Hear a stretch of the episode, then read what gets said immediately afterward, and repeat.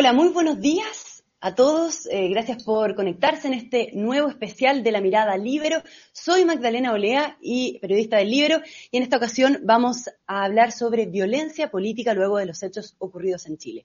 ¿Qué ha pasado? Bueno, vimos como graves hechos de violencia marcaron este domingo el Día del Trabajador, que incluyó saqueos, barricadas, enfrentamientos entre civiles y disparos en el sector de Estación Central que dejaron además a tres heridos a bala. Luego, esta semana, trabajadores forestales en el sur se tomaron las rutas para protestar por la violencia que enfrentan prácticamente a diario, con cortes parciales de tránsito en la Araucanía, en los ríos y en el Biobío. Ayer, además, ocurrió un nuevo baleo ahora en el Persa Biobío, que dejó un locatario muerto. Los colegios emblemáticos, por otra parte de la capital, mantienen las tomas y el presidente Boric, además, fue increpado ayer nuevamente por un grupo de manifestantes tras visitar a la periodista que había sido día el primero de mayo. Por lo mismo, ayer la ministra del Interior, Isquia Siches, presentó una agenda de seguridad en el Senado, mientras el presidente anunció que va a impulsar un estado intermedio para que las fuerzas militares cuiden las carreteras en la macrozona sur sin decretar estado de excepción. En este programa vamos a tener dos bloques. En un primer momento estaremos con el ex subsecretario de Interior, Juan Francisco Gali, y después, en un segundo momento, vamos a estar con el abogado Germán Concha y con el exministro e historiador Mauricio Rojas analizando este tema desde una perspectiva jurídico e histórica. Bien, antes de partir la conversación, también contarles que hacemos este programa gracias al apoyo de la red Libero, así que si quieren participar, si están interesados en ser miembros de la red Libero, lo pueden hacer en la misma descripción de este video. Muy bien, y como decía, ahora estamos nos encontramos acá en el estudio de El Libero con el ex subsecretario del Interior, Juan Francisco Gali. Juan Francisco, muchas gracias por haber venido hasta acá, eh, por haber venido al estudio y estar presente para hablar de, este tema. ¿Cómo, ¿Cómo, estás? Muchas gracias, Magdalena, a ti, al Libero, por la, por la invitación. Bueno, Juan Francisco, me gustaría partir por la noticia más inmediata que, ya la, como la comenté recién, fue la agresión al presidente Boric anoche, la segunda agresión en menos de tres semanas, después del piedrazo que, habíamos visto también hace semanas atrás. ¿Cómo lo ves? ¿Cómo interpretas tú este nueva, esta nueva agresión y cómo explicas que en el fondo eh, la gente vaya y le eh, pegue al, o intente eh, agredir al presidente de la República, ¿no? Es que yo creo que aquí hay que distinguir muy claramente, lo primero es la institución del presidente de la República, ¿ah? y ninguna persona puede pretender quedar impune como consecuencia de atacar a quienes representan a todos los chilenos. La legitimidad del presidente de la República está dada por una elección democrática. Así, los que creemos en la democracia, creemos que aquellas personas representan no solo a la institución, el presidente Boric hoy día es el presidente de todos los chilenos y representa nuestra institucionalidad. Por lo tanto, agredirlo es agredir a Chile. Mm. Eh, esa es la importancia de eh, una agresión, una funa. Y el problema que tenemos es que ciertos grupos ya desde hace un buen tiempo, creen que el mecanismo de cambio social, de cambio institucional, es a través de la violencia y a través de la funa. Cuando no están de acuerdo con una opinión, te funan. Te funan a través de redes sociales, te funan físicamente o incluso llegan a recurrir a la violencia. Y eso lo hemos visto ya sucesivas veces. Creo que esto eh, no es para nada nuevo lo que estoy diciendo. Y, yo diría, yo lo he dicho y la verdad es que a algunos le ha molestado, hay que ir a, cuáles son las, las causas profundas de, este fenómeno. ¿ah? ¿Qué, es lo que permitió que en Chile se validara la violencia como mecanismo de cambio social? Y, tenemos múltiples ejemplos. ¿ah? Y ahí en parte se tiene que hacer cargo también eh, la coalición de gobierno. Yo creo que la coalición de gobierno tiene contradicciones vitales, ideológicas en esta materia.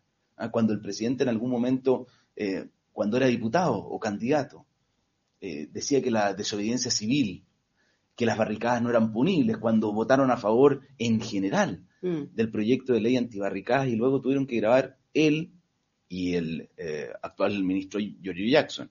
Tuvieron que grabar un video pidiéndole disculpas ¿ah? a los eh, protestantes violentos por haber votado favorablemente una ley como la ley antibarricada. Y resulta que hoy día eh, están condenando eso mismo que ayer validaban. Creo que esa contradicción es lo que hace que la ciudadanía mire con cierto escepticismo eh, cuál va a ser la postura del actual gobierno frente a, este, estos hechos, porque hoy día ellos están a cargo del orden público. A ellos es quienes la ciudadanía les exige eh, hacerse cargo de este problema y hoy día vemos que, y yo creo que hay que valorar vemos que la agenda que presenta la ministra del Interior es una agenda de total continuidad respecto a lo que veníamos haciendo. Es decir, esa oposición férrea que tuvimos, eh, obtusa, que votó muchos de esos proyectos desfavorablemente cuando eran diputados, hoy día se da cuenta que son iniciativas que vale la pena continuar y profundizar. Creo que eso es mm. positivo. Eh, no sé si eh, va a ser asimismo tomado por cierta parte de, la izquierda. De su misma coalición. Ahora, ¿qué cree, en el fondo, antes de ir al tema de la, de la agenda presentada en seguridad, que también es un tema muy importante, eh, ¿Qué, credibilidad tienen ahora las mismas autoridades, en el fondo, que están en el gobierno y que en su minuto, cuando eran oposición, evitaron condenar con claridad la violencia, se pusieron a estos proyectos? De hecho, el libro hoy día lleva una nota justamente sobre siete proyectos contra la violencia que eh, tanto el presidente Boric, eh, Jackson y Camila Vallejo rechazaron cuando eran ellos diputados. Eh, y también, bueno, veíamos su tuit, ¿no? Respecto a las críticas que hace el ministro de la SECPRES, Giorgio Jackson, quien en una entrevista dijo a propósito de la violencia en la Estación Central que el descontrol de armas es una materia que heredaron. Eh, ¿Cómo interpreta usted también todas esas críticas, esas declaraciones y con qué autoridad en el fondo cree que, cuentan las actuales eh, autoridades de gobierno? Eh, de nuevo aquí, la seguridad y el control del orden público tienen que ser algo de Estado, ¿cierto? una tarea de Estado, que no, es, no depende de quién tiene el gobierno. Y por eso mismo yo creo que eh, algunos somos bastante consistentes, ¿no es cierto?, en que lo que defendimos antes es lo mismo que defendemos hoy día. Eh, aquellos que han cambiado de posición, eh, que eran los ejemplos que tú dabas, aquellos que han cambiado de posición porque hoy día están en el gobierno, son los que tienen que dar más, más pruebas de credibilidad frente a la ciudadanía. Y yo te voy a decir algo más, que ojo aquí, ojo con las señales, porque no solamente cuando eran oposición, el Frente Amplio y el Partido Comunista dieron señales equívocas en materia de validación de la violencia. Pero fíjate cuál fue la agenda inicial del gobierno.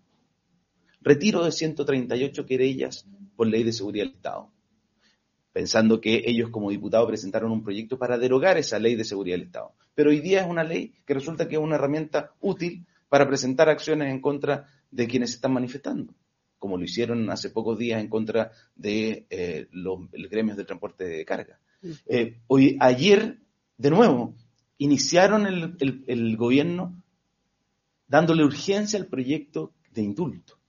¿Qué es lo que hacía ese proyecto originalmente? Ese proyecto originalmente declaraba impunes los delitos cometidos entre el 7 de octubre y el 9 de diciembre de 2020. De 2020. Y todos los delitos. Ahora nos dicen, no, bueno, es que ahora no está contemplado el homicidio frustrado. Bueno, eso fue gracias a la gestión nuestra. Yo fui a la comisión y lo fueron los senadores de Chile Vamos los que hicieron el punto respecto de lo impresentable que podía ser frente a la ciudadanía, indultar a quienes tuvieron dolo homicida, solamente que no lograron su objetivo. E incluso más, a propósito de las armas. En el proyecto original de indulto se indultaban todos a todos los delitos cometidos en virtud de la ley de control de armas. Es decir, el que lanzó fuegos artificiales el otro día, el que disparó con un arma fogueo, hubiera quedado impune si ese proyecto original hubiera sido aprobado. Entonces, y además, la ministra del Interior, cuando va a la Araucanía frustradamente, además habla de presos políticos. De nuevo, un concepto que debemos dar por superado, porque en Chile no hay ninguna persona privada de libertad como consecuencia de sus ideas. En Chile hay personas que están en prisión preventiva como consecuencia de una resolución de un tribunal de justicia y como consecuencia de que se le está imputando un delito y un delito grave, un delito que si uno hace la proyección o el tribunal la hace, debería ser un delito que tenga como consecuencia que esa persona reciba una pena privativa de libertad. Juan Francisco, y, todo el tema de la macrozona sur y este estado intermedio que propone el gobierno, que propone el mismo presidente Gabriel Boric, pero sin decretar estado de emergencia. ¿Cómo lo ve usted? ¿Qué le, parece esto, digamos? Porque recordemos también que en el gobierno pasado eh, del, presidente, del expresidente Sebastián Piñera se había firmado un proyecto que permitía a las Fuerzas Armadas proteger infraestructura crítica y eso también fue rechazado por quienes hoy día están en el gobierno, ¿no? De nuevo contradicciones. Fíjate que eh, hemos tuvimos una postura del gobierno, ¿no es cierto?, muy contraria a la presencia de las Fuerzas Armadas y por, por lo tanto que dejó sin efecto los estados de excepción decretados en el norte y en el sur de nuestro país. Eh, pero ¿qué vemos ahora? Ciertas señales contradictorias. Yo escuché la, entrevista del presidente ayer respecto a este tema y era totalmente contradictorio, que el proyecto ingresado eh, respecto a infraestructura crítica era contrario a estándares internacionales, lo cual no es cierto. Pero en segundo lugar, que estaban proponiendo un estado intermedio mm. entre el estado de excepción y la normalidad. Bueno, eso era exactamente lo que se estaba haciendo en ese proyecto de ley. Si no le gusta la forma o la redacción, se pueden hacer indicaciones. Pero yo le tengo malas noticias al presidente Boric. Eh, su coalición, cuando nosotros impulsamos ese proyecto, que podría haber sido corregido, eh, fue totalmente contrario. Es más, en algún momento se rechazó incluso la idea de legislar sobre las posibilidades de que las Fuerzas Armadas pudieran proteger la infraestructura crítica. Y resulta que ahora, como idea novedosa del actual gobierno, es poner a las Fuerzas Armadas a proteger la infraestructura crítica a través de estos estados intermedios. Es decir, ¿sirven las Fuerzas Armadas o no sirven las Fuerzas Armadas? ¿Están validadas y legitimadas para poder contribuir a darle seguridad a nuestro país y a sus ciudadanos o no lo están? Creo que ahí hay que tomar una definición. Y, yo creo que la falta de definición es parte del problema del actual gobierno. Eh, en la Araucanía, si es diálogo o es eh, en la imposición del Estado de Derecho, en, eh, en, la seguridad, si es indulto o es ley de seguridad del Estado, y aquí también, las Fuerzas Armadas pueden contribuir, déjame decirte algo, en la, en la constituyente, los em, constituyentes, los colectivos relacionados con el Frente Amplio y el Partido Comunista, rechazaron que las Fuerzas Armadas pudieran colaborar con el resto del Estado en tareas que tuvieran que ver con el ámbito interno. Quedó exclusiva, exclusivamente radicado en las Fuerzas Armadas, única y exclusivamente frente a una amenaza externa Creo que eso es además una doctrina añeja, ya superada incluso por Estados Unidos luego de lo que ocurrió el 11 de septiembre del 2001. Pero estamos hablando del 11 de septiembre del 2001, hace 20 años atrás. Ya hay un debate en el mundo respecto de cómo integrar la inteligencia, la seguridad, tanto interna como externa, porque en ese caso fue un ataque a Estados Unidos en territorio americano a través de medios civiles, eran aviones comerciales, por ciudadanos civiles, no eran miembros de un ejército, y encontraron un objetivo civil, que era el World Trade Center. Entonces, eh, hay que dejar atrás esos traumas, eh, eh, los convencionales, yo lo escuchaba, siguen hablando de la doctrina de seguridad nacional como si estuviéramos hablando de la escuela de la América de los 70. Mm. Por favor. Juan Francisco, y para, hacer, para ir cerrando, digamos, la conversación, por último quiero volver sobre el, sobre el tema de la ministra de Interior, Isquia Siches. quiero preguntarte qué opinión tienes eh, al respecto, sobre su gestión, digamos, sobre, eh, sobre su rol que ha tenido en, bueno, en controlar o no la violencia que hay, actualmente en el país, y eh, sobre la agenda de seguridad que presentó ayer, en el fondo, qué tanto influye, por una parte, a tu juicio, que en este recrudecimiento de la violencia tengamos a una ministra del Interior debilitada políticamente, digo, y por otra parte, ¿qué te parece la agenda de seguridad presentada ayer si te encuentras que está en buen, en buen pie o no, porque en realidad son medidas más bien de eh, mediano a largo plazo, ¿no?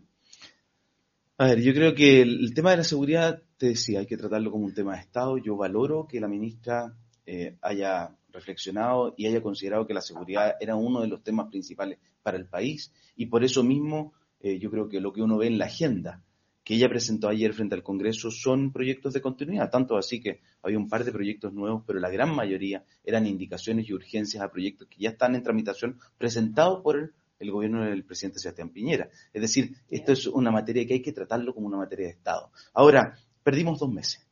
Perdimos dos meses porque eh, en esto de, querer hacer todo de nuevo, ¿no es cierto? De que porque eran nuevos y novedosos y jóvenes, eh, resulta que había que hacer todo distinto, cuando en realidad, eh, cuando se trata de materias de Estado, hay que pensar en el largo plazo. Y en materia de seguridad hay que pensar cuáles son los desafíos de largo plazo. Y el principal, yo te diría, el principal desafío es legitimar al Estado y principalmente a la policía para imponer el Estado de Derecho. Y en eso hay que recuperar terreno, ni siquiera hay que avanzar, hay que recuperar terreno, porque cuando se inventan teorías conspirativas cuando se hacen acusaciones falsas que después tienen que eh, ser eh, eh, disculpadas, ¿no es cierto? Cuando se cometen errores, porque en interior los errores generan impacto. Y eso yo lo he dicho, se lo dije también en el, en el traspaso, Interior es un pilar fundamental de la institucionalidad. El Ministerio del Interior soporta muchas veces al Estado. Y por lo mismo eh, las palabras, los silencios y las señales de las autoridades que están a cargo del Ministerio del Interior eh, son muy determinantes para los ciudadanos, para aquellos que ven esperanza o que ven una luz de, que se hagan las cosas que hay que hacer en materia de seguridad, o al revés, cuando hay errores sucesivos, cuando hay inseguridades, cuando hay em, eh, dudas eh, por parte de las autoridades que están a cargo del interior, eso genera desesperanza y... ¿Y debiese dar un paso al costado tu juicio es que asiste después de los errores o con la agenda de ayer presentada en materia de seguridad eh, queda validada de cierta manera. A ver, yo creo que eso es una decisión del presidente de la República. Es el presidente de la República quien depositó su confianza en la ministra Siches para liderar el Ministerio del Interior. Él tendrá que hacer las evaluaciones respecto de cuál es su desempeño. Y además, llevamos dos meses. También no es bueno para la institucionalidad eh, que eh, se hagan las evaluaciones tan a corto plazo. Lo que sí es que yo, yo supongo y yo espero que no sea por el diario. lo que estábamos viendo ahora, la polémica, ¿no es cierto?, de ayer, es que es presidencia la que le exige la salida el jefe, al jefe de gabinete de la ministra del Interior. No, la ministra del Interior es la ministra del Interior. Ella toma decisiones respecto de la formación de su equipo. Y si está descontenta en una evaluación inicial, bueno, ella tendrá que tomar decisiones respecto de su equipo. Pero el que le están imponiendo ya la deja en un pie forzado eh, en, en su rol de ministra del Interior. Ella comanda muchas instituciones de, la mayor relevancia para Chile y por lo tanto tiene que mostrarse frente a Chile como una ministra que tiene la capacidad, el poder y la voluntad política para avanzar en aquellas cosas que muchas veces tienen costo político. Si aquí decir las cosas como hay que decirlas, muchas veces son impopulares. Le van a costar probablemente funa en las redes sociales. Pero hay que decir y hay que hacer las cosas que uno cree que son las correctas para avanzar. Y en ese sentido, creo que es positivo la agenda que presentó la ministra Siche, porque da cuenta, y probablemente va a ser criticada en las redes sociales, pero eh, va a tener el apoyo de aquellos que eh, creemos que la senda es una senda de mediano y largo plazo. Por ejemplo, la creación del Ministerio de Seguridad Pública, eh, por ejemplo, la reforma de carabineros, por ejemplo, el servicio de atención a víctimas. Bien. Juan Francisco Gali, muchas gracias por haber podido acompañarnos esta mañana, por haber podido conversar de estos temas que son tan relevantes eh, y agradecerte por haber venido hasta acá al estudio de, Libero, Juan Francisco. Un abrazo muy grande. Muchas gracias, Te vaya muy bien. Nosotros seguimos en nuestro especial Mirada Libero. Vamos a hacer una pequeña pausa y a la vuelta en un, minuto o menos vamos a estar acá en el estudio con eh, Germán Concha y vamos a estar también conversando con Mauricio Rojas. Ya volvemos.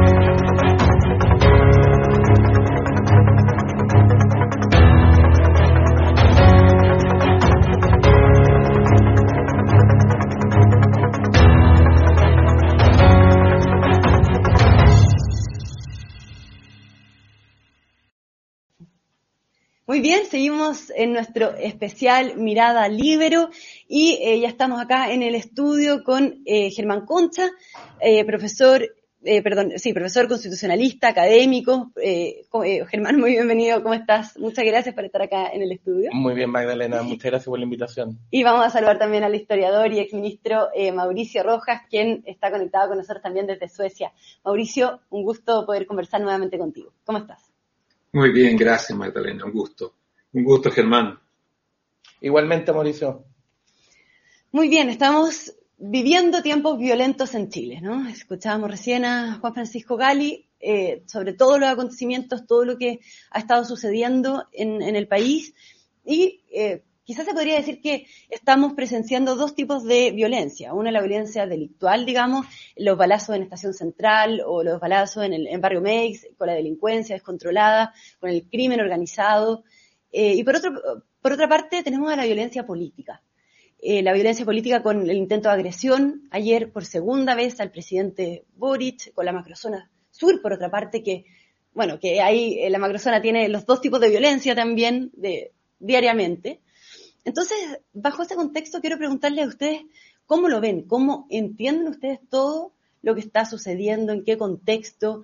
También preguntarte a ti, Mauricio, con, tu mirada histórica, digamos, ¿a qué nos recuerda todo esto que está sucediendo? Mauricio. Mira, eh, la izquierda se está enfrentando a su propia creación. no a la violencia en sí misma, que es un hecho que ha seguido al ser humano desde su, toda su existencia, sino a su justificación y al uso político de la violencia. Y esto recuerda lamentablemente mucho lo que pasó en la época de Salvador Allende, donde una izquierda que eh, justificó, legitimó la violencia en los años 60, en pleno régimen democrático con Eduardo Frei Montalva como presidente. Cuando Allende llega al poder, no puede contener a sus sectores más extremistas, más, más violentos, que están eh, dispuestos a sobrepasar todo lo que era el programa inicial de la Unidad Popular. Y incluso el presidente va a tener una serie de actuaciones allí que después van a costarle muy caro. Por ejemplo, una amnistía que dejó libres a miristas, pero también a miembros de lo que se llamaba el BOP, la vanguardia organizada del pueblo, que poco después van a asesinar al ex ministro Pérez un hecho que fue muy, muy importante. Boris está enfrentándose al mismo fenómeno, por supuesto que con características concretas distintas, pero es la propia creación de la izquierda que se le enfrente desde la izquierda, exigiéndole más, eh, eh, incluso eh, atentando contra el mismo presidente, pero esto con una velocidad increíble, porque en el caso de Allende tomó un tiempo antes de que fuera desbordado por sus sectores más, eh, más extremistas, entre los que estaba el Partido Socialista, para no hablar del MIR y otros. En este caso ha ido muy, muy rápido. El presidente está acosado hoy día por su propio sector izquierdista, desde el Partido Comunista hasta los sectores anarquistas, etcétera. Así que lo que estamos viendo es, eh, no es nuevo, se ha repetido y eh, creo que esto va a seguir eh, profundizándose. Ya. Y, esa violencia política, entonces, eh, Mauricio, como dices, te recuerda la época de Salvador Allende, pero hay algo también de lo que vino después con, con Elwin, donde también se evidenciaba violencia política, con el asesinato, por ejemplo, de un senador en ejercicio, con, con, bueno, también todo el tema de la seguridad muy sobre la mesa, digamos, de hecho se creó una, una oficina de seguridad para justamente tratar eh, y erradicar la, violencia que existía en esa época, ¿no? Sí, sí, por supuesto que esto fue también un tema que, fue muy importante en el gobierno de Elwin. Yo creo que ahí hubo una decisión mucho más clara de enfrentarlo. De hecho, eh, la derrota del, Frente Patriótico, llamado autónomo, eh, es obra de Elwin. Pero hay una cuestión más de fondo que es importante entender. la izquierda tiene un discurso que justifica la violencia. Y no solamente la violencia política. El discurso de la izquierda es que existe un sistema que ejerce una violencia estructural contra una gran cantidad de sectores sociales, pobres, eh, gente que sufre la desigualdad, etcétera, la injusticia. Y por ello, cuando se produce la, la violencia delictual, criminal normal, la izquierda ha tendido a decir, bueno, pero es que las causas sociales hay que entender, la gente es pobre, la gente reacciona contra la desigualdad y por lo tanto tiene, ha, tendido a tener una, una mano muy suave, muy, muy tolerante frente a ese tipo de violencia. Por supuesto que frente a la violencia política es aún más tolerante.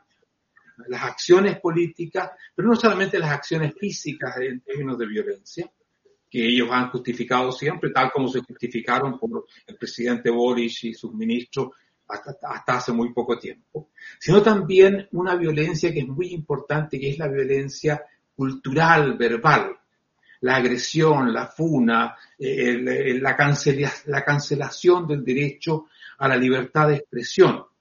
En Chile, históricamente, el, antes de que se llegara a la violencia física de los años 70, se había ido por un proceso largo de deterioro del clima de convivencia que estaba muy afectado por la violencia verbal.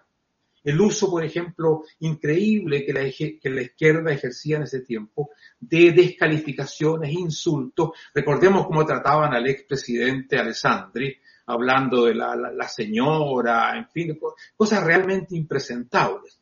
Y creo que la democracia se pierde paulatinamente. Primero se deteriora el ambiente el cívico, después se llega a la agresión, ahora estamos en la etapa de la agresión, por supuesto, y finalmente todo esto desemboca en situaciones que son trágicas para todos. Ya. Y estamos entrando entonces en un nuevo ciclo de violencia política, a tu juicio, Mauricio. En el fondo, eh, estamos a punto o a puertas de presenciar incluso un nuevo estallido, donde una chispa en el fondo puede encenderlo todo. ¿Ves que estamos en ese, en ese punto de riesgo? ¿O, Mira, o no? no? yo creo que, yo creo que el, el, proceso que se inicia con el estallido del 18 de octubre eh, culmina en abril del año pasado con la elección de la Convención Constitucional. Esa elección tan especial que llegó a un conjunto de extremistas a ser mayoría en la convención, una mayoría que hoy día no representa a nadie verdaderamente. Pero creo que a partir de entonces hay un, hay un cambio en el sentido común, en, en, en la voluntad mayoritaria de los chilenos. Creo que hoy día eh, no estamos en una situación comparable con la que hubo cuando se desencadenó la violencia del 18 de octubre, sino que todo lo contrario. Eh, por ello que creo que el, el, el, la violencia que se va a ejercer, porque se va a ejercer mucha más violencia, el Partido Comunista está muy dispuesto a eso, uno ve sus voceros como Hadwe, uno, pero el Partido Comunista es una parte del problema. Tenemos todo el narcoterrorismo, tenemos la araucanía, tenemos la delincuencia, todo eso es todos esos sectores se mueven en su conjunto y lo vienen haciendo desde el 18 de octubre, con la tolerancia y la justificación del resto de la izquierda. Eso va a seguir existiendo, va a haber una resistencia cada vez más violenta, quizás en la medida en que estén más aislados. Así que vamos a vivir un tiempo bastante eh, difícil. Sin embargo, creo que mayoritariamente el país está por la reacción frente a eso, por imponer el orden público de nuevo. Y creo que va a ser un tema que el gobierno va a tener que, resolver. O está con el orden público y la mayoría de la población en Chile, o sigue asociándose con las minorías extremistas, lo que le costaría políticamente, sería una muerte política muy temprana para este gobierno. Claro. Muy bien, Germán Concha, quiero preguntarte a ti, eh, ¿cómo lo miras tú? Complementando, por supuesto, con este análisis que hace eh, Mauricio Rojas hacia atrás, hacia el pasado, hacia nuestra historia, qué es lo que te evoca, qué es lo que trae en tu mente, digamos, eh, hasta, bueno, el estallido y luego la época que estamos viviendo actualmente con esta violencia política. A ver, yo creo que hay algunos elementos muy importantes eh, que plantea Mauricio que hay que conectar con temas institucionales gruesos. O sea, a ver, el Estado moderno su elemento, su, su centralidad, por decirlo así, tiene que ver con lo que se llama técnicamente el monopolio del uso legítimo de la fuerza. El Estado moderno tiene por lógica que nosotros renunciamos, digo, todas las personas comunes, los ciudadanos, las personas en general renunciamos a usar la fuerza por nosotros mismos para que sea el Estado el que en nombre de la ley, del orden jurídico, del Estado de Derecho y por lo tanto en nombre también de cada uno de nosotros, haga uso de la fuerza para hacer respetar derechos un poco lo que dice el lema eh, de Chile eh, en nuestro escudo, por la razón o la fuerza, que en el fondo es por la fuerza al servicio de la razón, por la fuerza legítima sirviendo a la razón, representada en el derecho. Eh, ¿Qué es lo que significa eso? Que cuando tú deslegitimas la actuación de las, de las instituciones dedicadas a hacer cumplir la ley, tú estás generando un problema grueso dentro del sistema, porque estás validando el uso de la violencia Estás poniendo en un pie de igualdad a quien hace uso de la violencia fuera de la ley, que se arroga atribuciones que no tiene, que comete delito, con las instituciones que están hechas para defendernos a todos, defendiendo el derecho.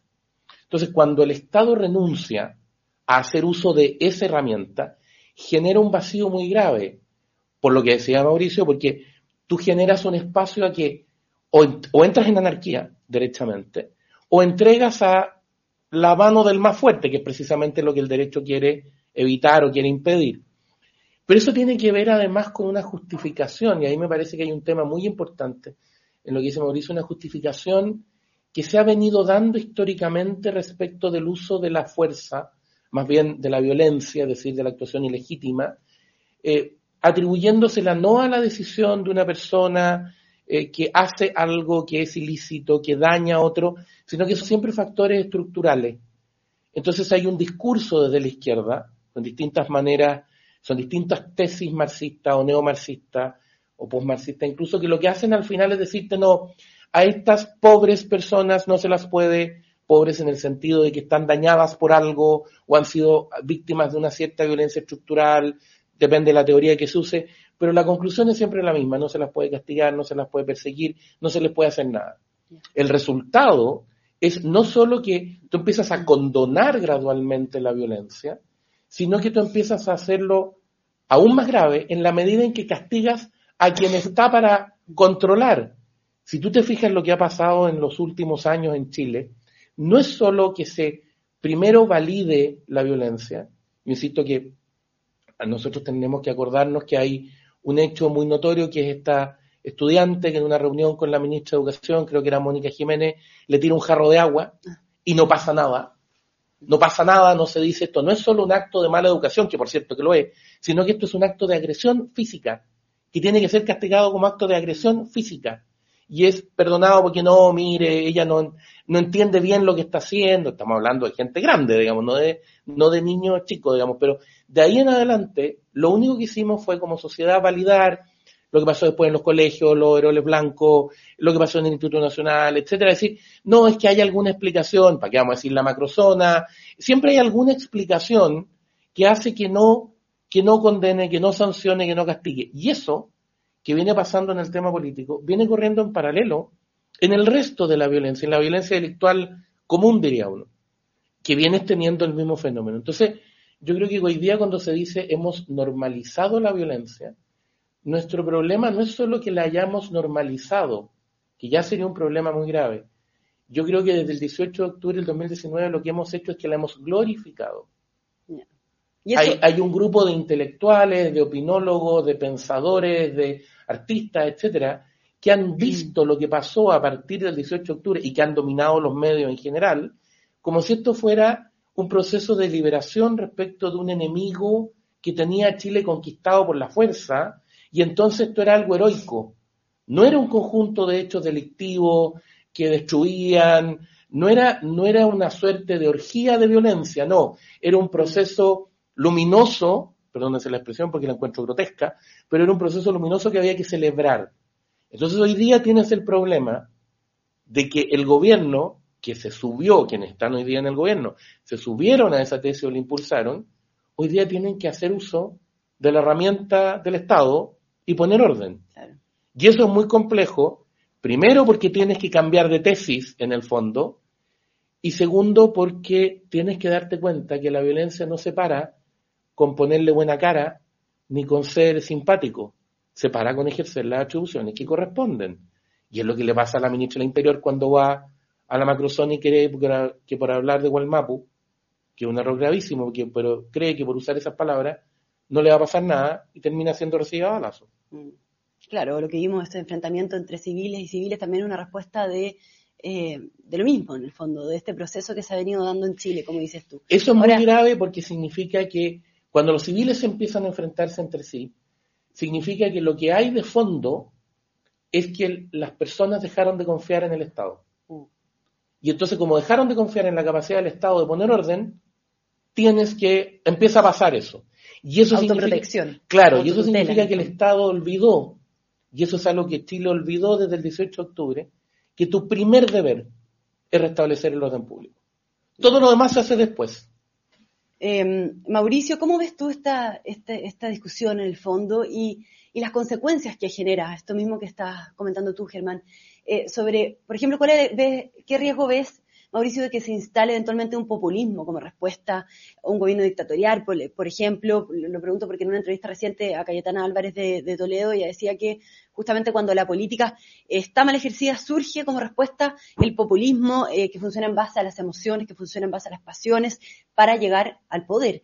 Eh, ¿Cómo lo ves tú, Mauricio? ¿Y eh, qué responsabilidad le atribuyes también a este gobierno, al gobierno del presidente Boric, en, esto, considerando lo que decías tú, Germán, de que también, y lo que hablábamos con, Juan Francisco Gali, de que eh, también em, durante el estallido y post-estallido, muchas de las autoridades que hoy día están en el gobierno em, se manifestaron a favor incluso a veces de la, de la violencia. Mauricio. Mira, eh, yo creo que lo que Cayetana ha dicho es muy importante y dijo muchas cosas importantes, eh, porque eh, en este caso, cuando el orden se deteriora como se ha deteriorado en Chile, cuando no hay un ambiente ya de convivencia cívica aceptable, como es lamentablemente el caso en Chile, comienza a surgir una demanda de orden a cualquier costo. Eh, y este, esto es lo que lleva a buscar un hombre o una mujer fuerte que ponga orden, incluso transgrediendo el orden democrático.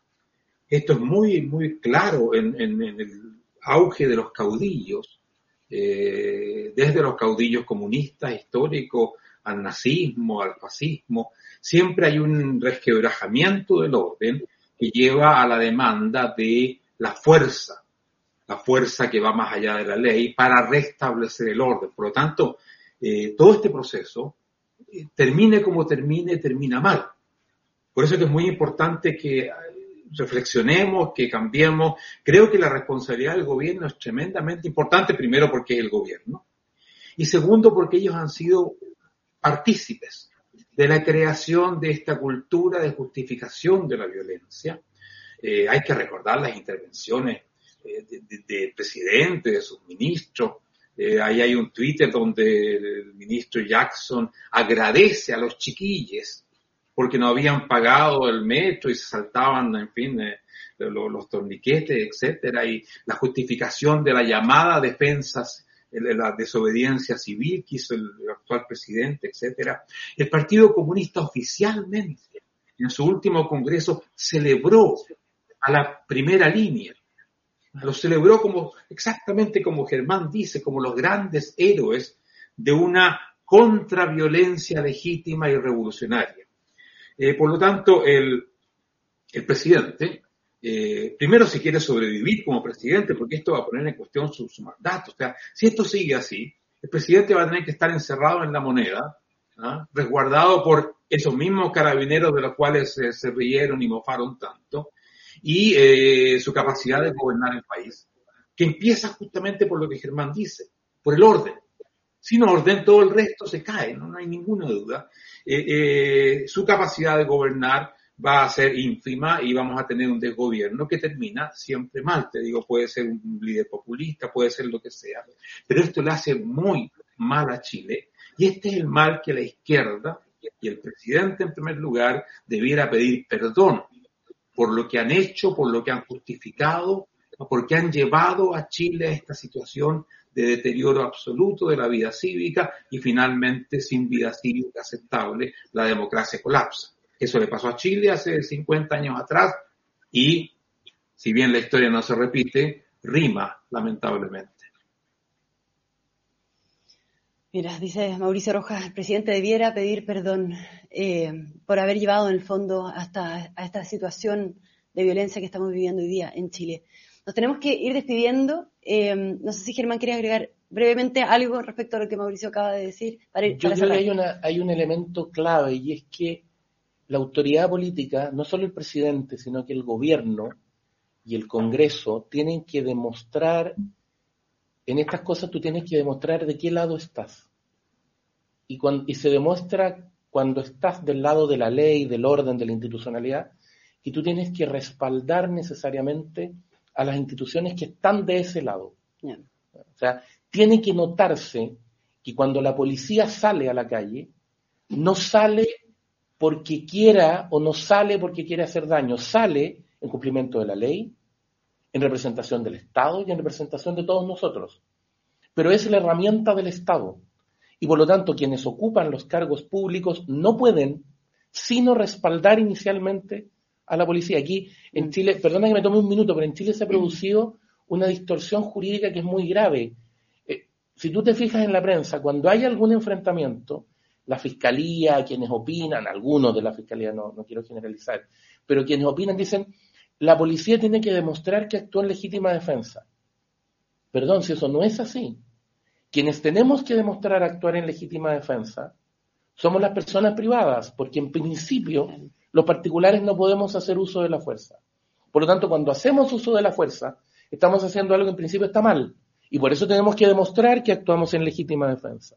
La fuerza pública y las Fuerzas Armadas, cuando operan bajo las normas jurídicas, están actuando bien, porque están restableciendo el orden, están actuando por la ley. ¿Cuándo se castiga? Cuando exceden la ley. Entonces aquí tú necesitas autoridad que respalde y protocolos que les permitan actuar correctamente. Tú no sacas nada con sacar a la fuerza pública, con sacar a la fuerza armada, si la sacas amarrada de mano. Los protocolos con los que se actúa tienen que ser muy importantes y porque tienen que ser consistentes con el reconocimiento de que lo que están haciendo lo están haciendo por la ley. Eso es lo clave hoy día. Muy bien, muchas gracias entonces a los dos. Eh, Mauricio Rojas, gracias por acompañarnos desde Suecia por darte el tiempo, como siempre, de poder conectarte con nosotros unos minutos esta mañana. Y también, por supuesto, a ti, Germán Concha, por haber venido hasta acá al estudio del Libero para conversar sobre este tema. A los dos, muchísimas gracias y a todos también quienes nos acompañaron en esta transmisión, en especial a la, a la red Libero. Eh, si quieren conocer más sobre la red Libero, como les decía al principio, pueden hacerlo en la descripción de este mismo video. Muchas gracias y nos encontramos en un próximo especial Mirada Libero.